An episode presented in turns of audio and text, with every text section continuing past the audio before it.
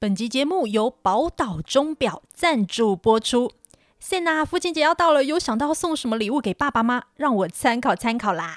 我今年想要送一只表给他，哎哎，那我也要一起去逛，不如我们来去宝岛钟表看一看好了。好啊，之前有看到一个报道说，宝岛钟表它成立已经超过六十年了，感觉品牌口碑还不错。那我要跟你报个好康哦，就是即日起到八月二十一日，只要到宝岛钟表买新成表，就有机会抽中美国 BOSS 音响哦，而且消费就送获颁二零二二年世界品质评鉴大赏金奖的台湾好水，买表满五千元直接送一箱啦。啊！买表还可以收到一箱水。最近天气实在太热了，赶快来一瓶雪山山脉的天然好水，感觉实在太消暑了。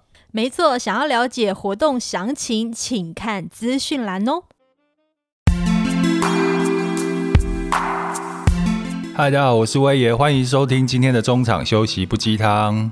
大家好，我是黄大米，欢迎收听黄大米哈拉王。Hello，大家好，我们是地产秘密客，欢迎收听地产好学生。这开头也太长了吧？我 觉得光听完开头，大家就走开了，想说这是 想说这是什么几个节目结合在一起的？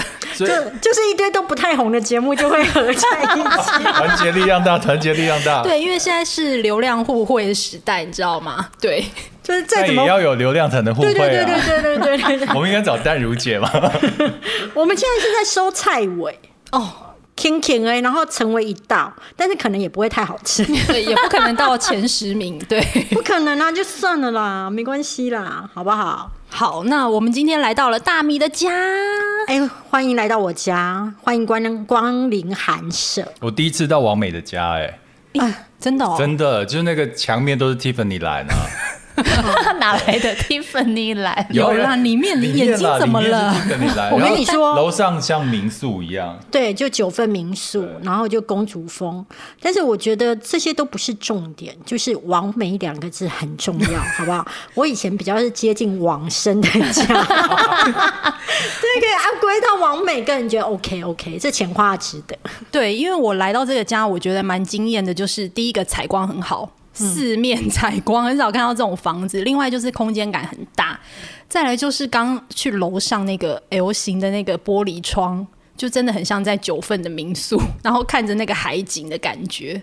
我要说一下，就是他们讲的那个玻璃窗跟那个九份民宿的感觉，就是说，其实呢，我家是有一个小阁楼的。那那个阁楼为什么会有呢？就是前屋主比较有钱，他是四楼五楼都买下来。那因为后来就是因故就是变法拍屋之后，那四楼五楼有了不同的屋主，那他那个楼梯的空间就变成我的小阁楼。所以呢，就代表说，其实我还要加油。如果有一天可以把整栋都买下来的时候就不会出现小阁楼喽，好不好？就是哎、欸，我们家二楼、三楼、四楼，所以呢，嗯，如果今天是淡如姐来受访的话，她就会讲说，哦，我们家二楼是怎么空呃怎么设计，三楼是怎么设计。像我们这种就是还要假装有钱的，就会在那边小阁楼，跟他的别墅的概念是不一样的啊。对对对对对哦，他家别墅好厉害哦，他的书房，嗯，我我家的价值应该。是他们家书房的六分之一吧？哦，听起来那个数字的那个悬殊还蛮大的吼。哎，对啊，对啊，对啊，对啊，对啊，就是有钱人跟普通人就是差别这么那个。哎，隔壁的威爷，你笑什么？哎，你家好像比我家贵。什么？你家的房价好像比我家贵。要讲直接讲多少钱吗？可以啊，可以啊，来干一下。哎，对啊，你好像没有透露过哎。我那边我两年前买的时候是两千三百万啊，大概二十七平加一个车位。现在应该又更，现在不好说。我我前呃上个月看实价登录啊，最近有一户成交哦，我们那边涨了十一瓶涨了十多万，所以买的时间点算是蛮好的之前了。对，我家没有你家贵，但我家比你家大。对，就是我一来这边觉得哇，好宽敞，而且挑高很高。刚讲四面采光，你你在家里会擦防晒吗？我在家里，我现在来才来几个小时，你变黑了。我 我在家里不会擦，你这样没有办法当王美，怎么办？啊、但是呃，大部分的时候窗帘是真的整个拉起来的。嗯嗯，为什么呢？呃，其实我自己看报纸呢，很容易看到一些很歪斜的重点。有一次呢，就有讲到说有一个富人，大概七八十岁，然后都是长期独居，然后有一天呢，就是被大家发现的时候，就是已经饿了好几天，但是警察走进去之后惊为天人，因为发现说他比实际年龄大概年轻了十几岁，然后呢就探究了一下，发现说原来是他长期就是在家里面，然后都不见天日，所以呢就实际年龄呢比外表年轻很多，然后从此就让我变成说哦，只要在家里的时候我都会拉窗帘。你确定那个妇人不是打凤凰电波吗？不是不是不是，这一集没有夜配，OK？我可以跟大家很诚恳的说，如果假设你有钱哈啊。你就去打凤凰电波。那假设你没有钱，就是家里装一个那个就是窗帘，窗帘。而且我告诉你，周慧敏，不信你去搜寻他的报道，他就有讲过说，他从来不会让家里面有光线进来。那就还可以维持那一种永葆年轻的感觉。那所以，我们这一集到底是要 谈什么？谈医美吗？对，我们是很开心，终于来米姐家里玩了。因为之前来的时候都还在装潢中，就是中第一次看到完成的样子。而且米那个小米家就是还有六只猫咪，我发现那个猫咪所占的空间是非常多的。对，他们都都有猫的踪迹。然后我刚才在那个 借厕所尿尿的时候啊，猫咪就在那个。个淋浴间里，然后那淋浴间是透明的，他们就海景第一排，很惊讶的看着我，这是什么东西啊？他们看过很多人，这个对男性不友善，很友善。他看过很多男生去那边上厕所之后，他们会有一个评比表，然后猫界之间就会传。到底是谁很厉害，谁不行？哪一个是瀑布等级的？就对。对对对对对对对，我们家的猫就是小猫，都是见过世面的。你知道网友会很好奇，为什么他们会看过很多男生在你家的厕所上厕所？因为我会请朋友来我家。然后朋友们就会再带他另外一半啊什么的就会来这样子。然后其实我们家这个不用解释那么仔细。我真的吗？我是怕我的老公金城武误会，所以我要在这边再三 强调一下：身体不舒服吗？笑什么？搞什么鬼？我们今天要聊什么？我们今天要聊，其实主要是要聊你家的装潢啦。哦，我家的装潢吗？嗯、呃，你现在这样住住多久了？我已经大概住了应该有半年吧，但是我装潢了大概装潢了十个月。那为什么会装潢十个月这么久？就是，呃，如果你人很好，都一直跟设计师讲说你不会急着要住，那你现在还有住的地方，那设计师也会就是他真的会相信你，他会相信你，因为他手上一定不会只有你一个这个案子，但是相对其他案主都一直跟他讲说我急着要住啊，然后我什么时候就一定要看好日子什么之类的，那。他就会先去忙那个案主。那假设你是属于像我这样子，会觉得说啊没有关系，你就慢慢弄，那就真的会弄比较久。所以你要不要人好？我觉得你自己评估看看啦。嗯，那我觉得好像逼太紧也不行哎、因为像我们家上个礼拜那个木工师傅就跑掉了，因为你之前有跟我说就是。人很好，设计师就会拖很久，所以我就一直逼他，一直逼他，逼到 木木工师傅就罢工不干。他说细节太多，工太赶，然后他就走了。因为现在就是到处都缺木工，然后他就去别的暗场就走了。哎、欸，我发现你跟师傅的沟通，你不能够用一般人的沟通、欸。哎、欸，你要怎么沟通？我上一次就惹毛一个师傅，就是说我们家等于是中古屋的，就是在装潢，然后装潢完完之后呢，有一个水水。呃，就是浴室的水流是比较不畅通的，然后就会再请师傅来通。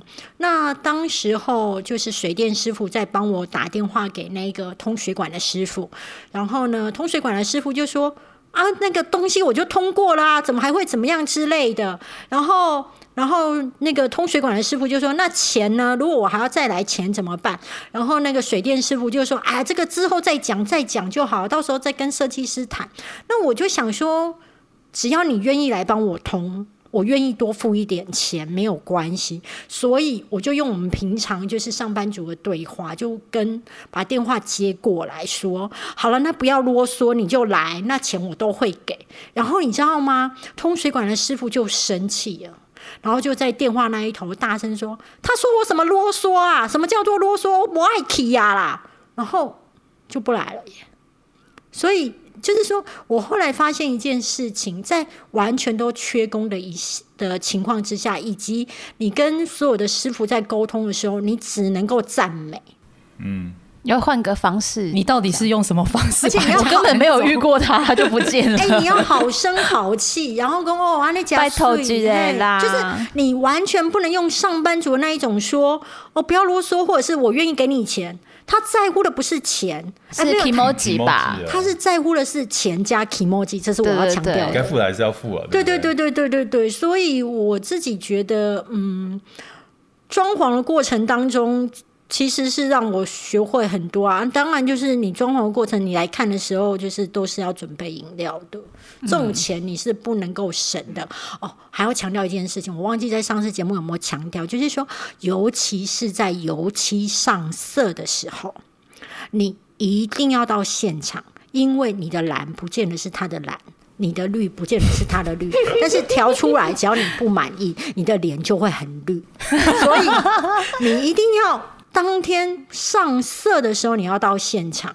我那一天其实是有特别来的，然后我就发现，哎，我要的绿跟蓝，他们调出来的啊，实在太荧光了。我会觉得有一种，哎，然后在夜店吗？不是啊，刮起，你知道吗？就是明华园的感觉。对对对，会觉得哦，每一个都好独特哦，真的都很凤光霞帔呢。然后我就立刻说，那个可以浅一点点嘛。然后他就说：“阿喜被瓦蹭。” 我就说：“嗯，那可以帮我调淡一点的。”他就说：“后来我调看看，你就让他调，调出来之后，他刷在墙壁上，你还是不满意，就说：‘哦，完了，我看他接近啊，啊，可以让他淡一点。’就是好低姿态哦。对，你一定要低姿态。重点不是你在低姿态，我觉得人生你都可以低姿态。重点是你要得到你想要的，而那些低姿态的过程当中，I don't care。”所以我后来的颜色我自己是满意的，对，我觉得进来那个空间感很舒服啊。哎，米姐，我觉得你家其实规划有很多宠物友善的地方，哎，你可以跟大家分享一下，因为毕竟你家现在有六只猫。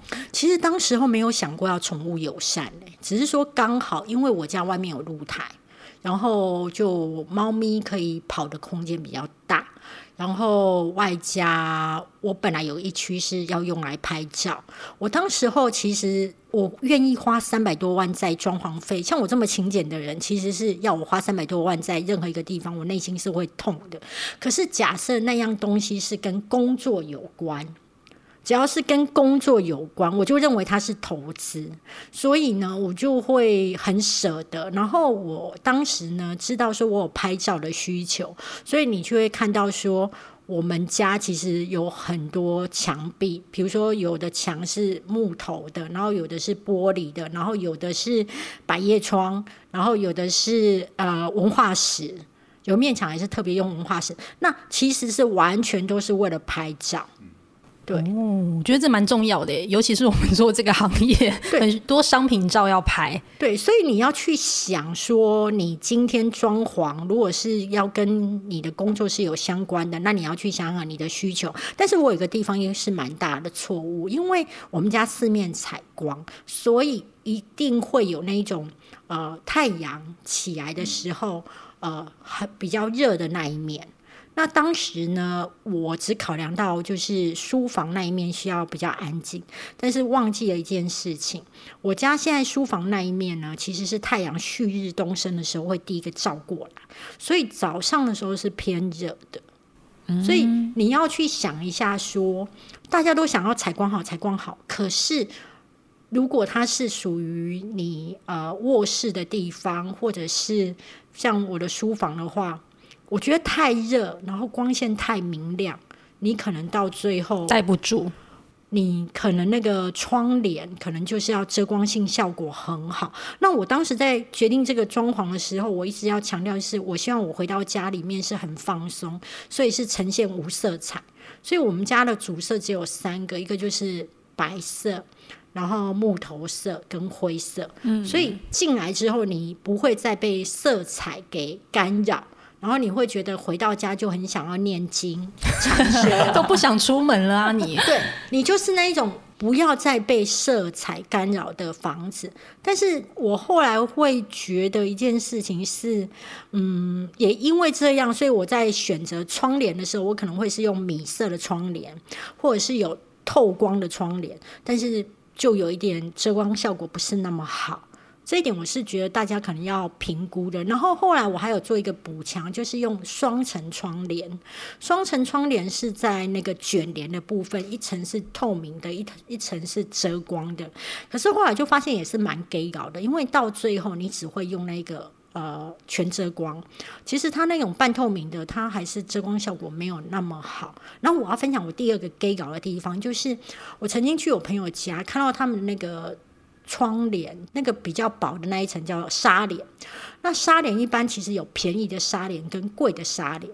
那我那时候看我朋朋友家的纱帘是属于那种哦，感觉上面就是很飘逸吗？啊、呃，它有一定的厚度，然后有一定的图案，所以你看外面的风景就很像油画。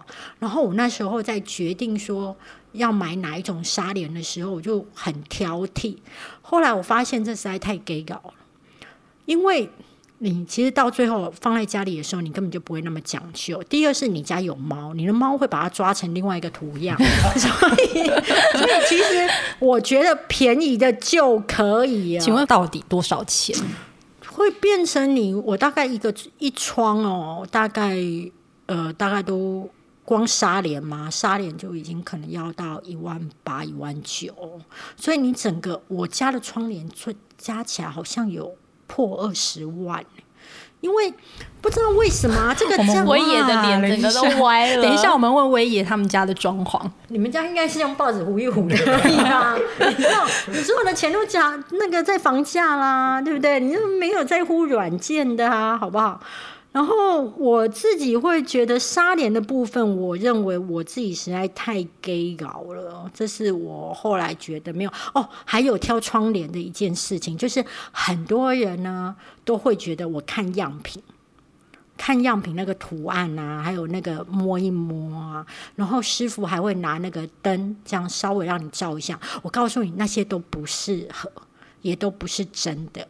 你如果要买窗帘，你就直接到窗帘店看他现场，你满意的你就直接挑，你不要看那个样品上面的，因为样品上面它只有局部，它不是那个整片的，那你的感觉会有差，还有有色差，所以我建议你就是去看到一家窗帘店，它里面的窗帘你看起来大部分都很高级，你就走进去，然后指定现场你看到那个样式，你才不会回来装的时候你会觉得，哎，颜色为什么？